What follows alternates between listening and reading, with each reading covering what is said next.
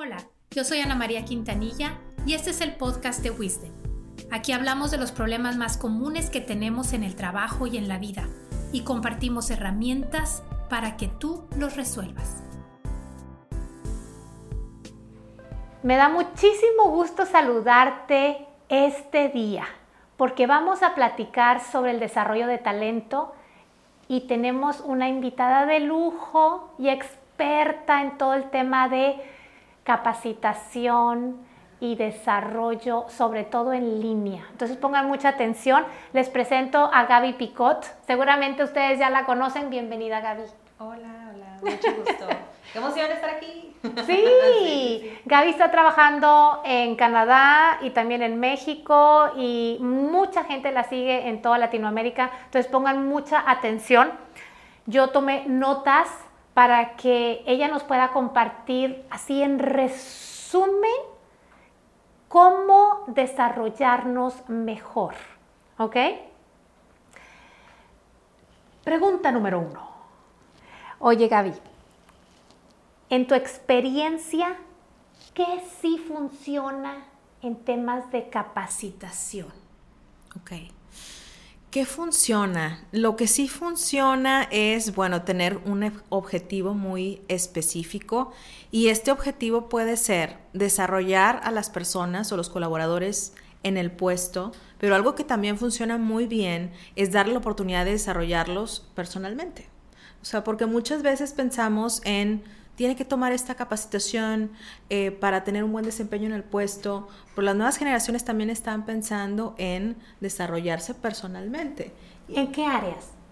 Pues en, el área personal, por ejemplo, wellness, eh, en el área del manejo de las emociones, en el área del manejo de estrés, eh, adaptabilidad, resiliencia, o sea, habilidades que te van a servir como personas, eh, pero que también, eh, en la vida, pero que también te van a servir de alguna manera en el trabajo, porque pues trabajamos con seres humanos, ¿no?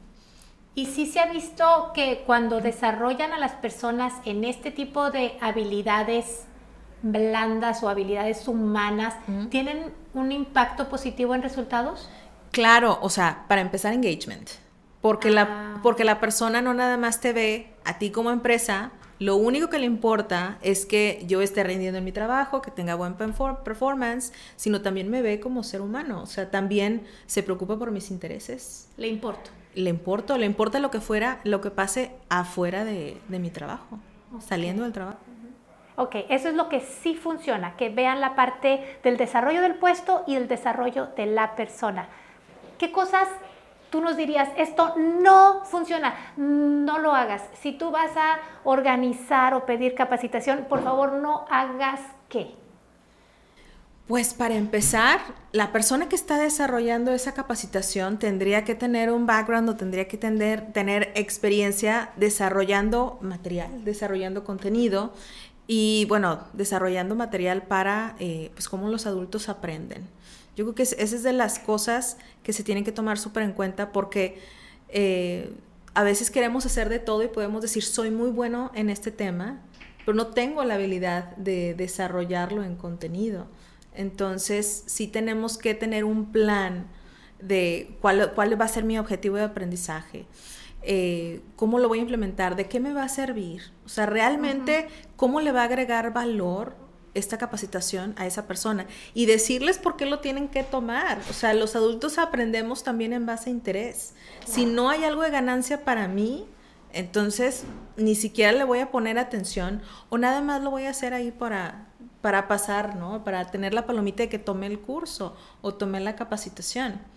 Eh, pero sí también eh, un no no es querer forzar a querer forzar las cosas. O sea, por ejemplo, si yo no tengo todavía los medios para crear una capacitación en línea para toda la organización, eh, pues no lo hagas. O sea, utiliza los medios que tienes para lograrlo, porque a lo mejor ya tienes canales o tienes medios que te pueden servir para crear esa, esa capacitación o transmitirla.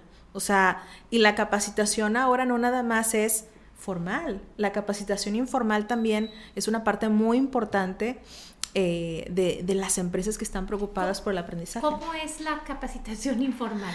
Mira, la capacitación formal es la que te dicen, mira, tienes este curso, vas a la salita, o lo van a impartir, o Zoom, o lo que sea, ¿no? O hay un LMS.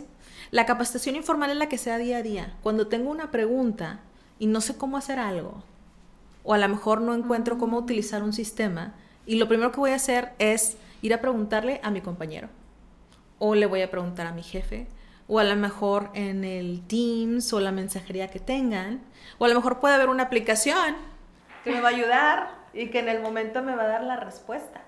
Sí, pues sí, la gente que se mete al WIS, que dice cómo tomo una decisión o, y cómo le doy feedback a mi jefe. Y en, el momento, simplemente YouTube. Antes, en el 2000 y tanto, no, no te permitían tener YouTube en la organización. Entonces, esos tipos de eh, canales, información, eh, educación informal, son muy valiosos para, los empleados. Y eso lo, lo, debería modelar el jefe, ¿no? Pues sí.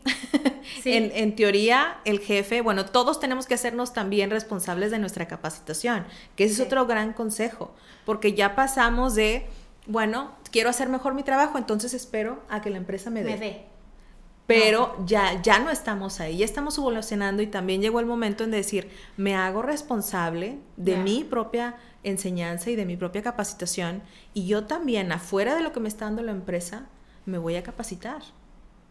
Pues sí. Gaby, para cerrar, ¿cuáles son esos dos o tres mm, recomendaciones clave en el tema de capacitación y desarrollo del talento? Eh, bueno, pues creo que el primero es tener a alguien en la organización que, que, tenga este background o que tenga esta educación o experiencia de cómo aprenden los adultos. O sea, puede ser andragogía, puede ser eh, la parte de diseño instruccional, donde va a tener el conocimiento de cómo, cómo enganchar al adulto, cómo, cómo hacer que las cosas se den, cómo hacer que lo completen y sobre todo, mi otro consejo también es la capacitación no termina en el evento de capacitación.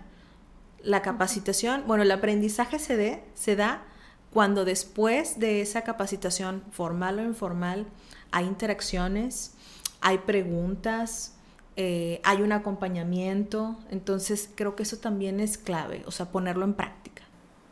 Ok, entonces, prepararnos, entender cómo es que aprendemos los adultos y... Acompañamiento. Darle seguimiento. Seguimiento. No dejarlo. Estar ahí.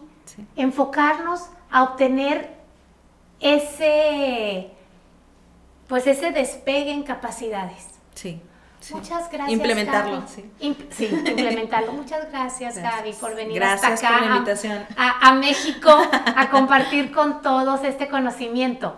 Y a ustedes los veo y nos escuchamos la próxima semana. Suerte. Correcto.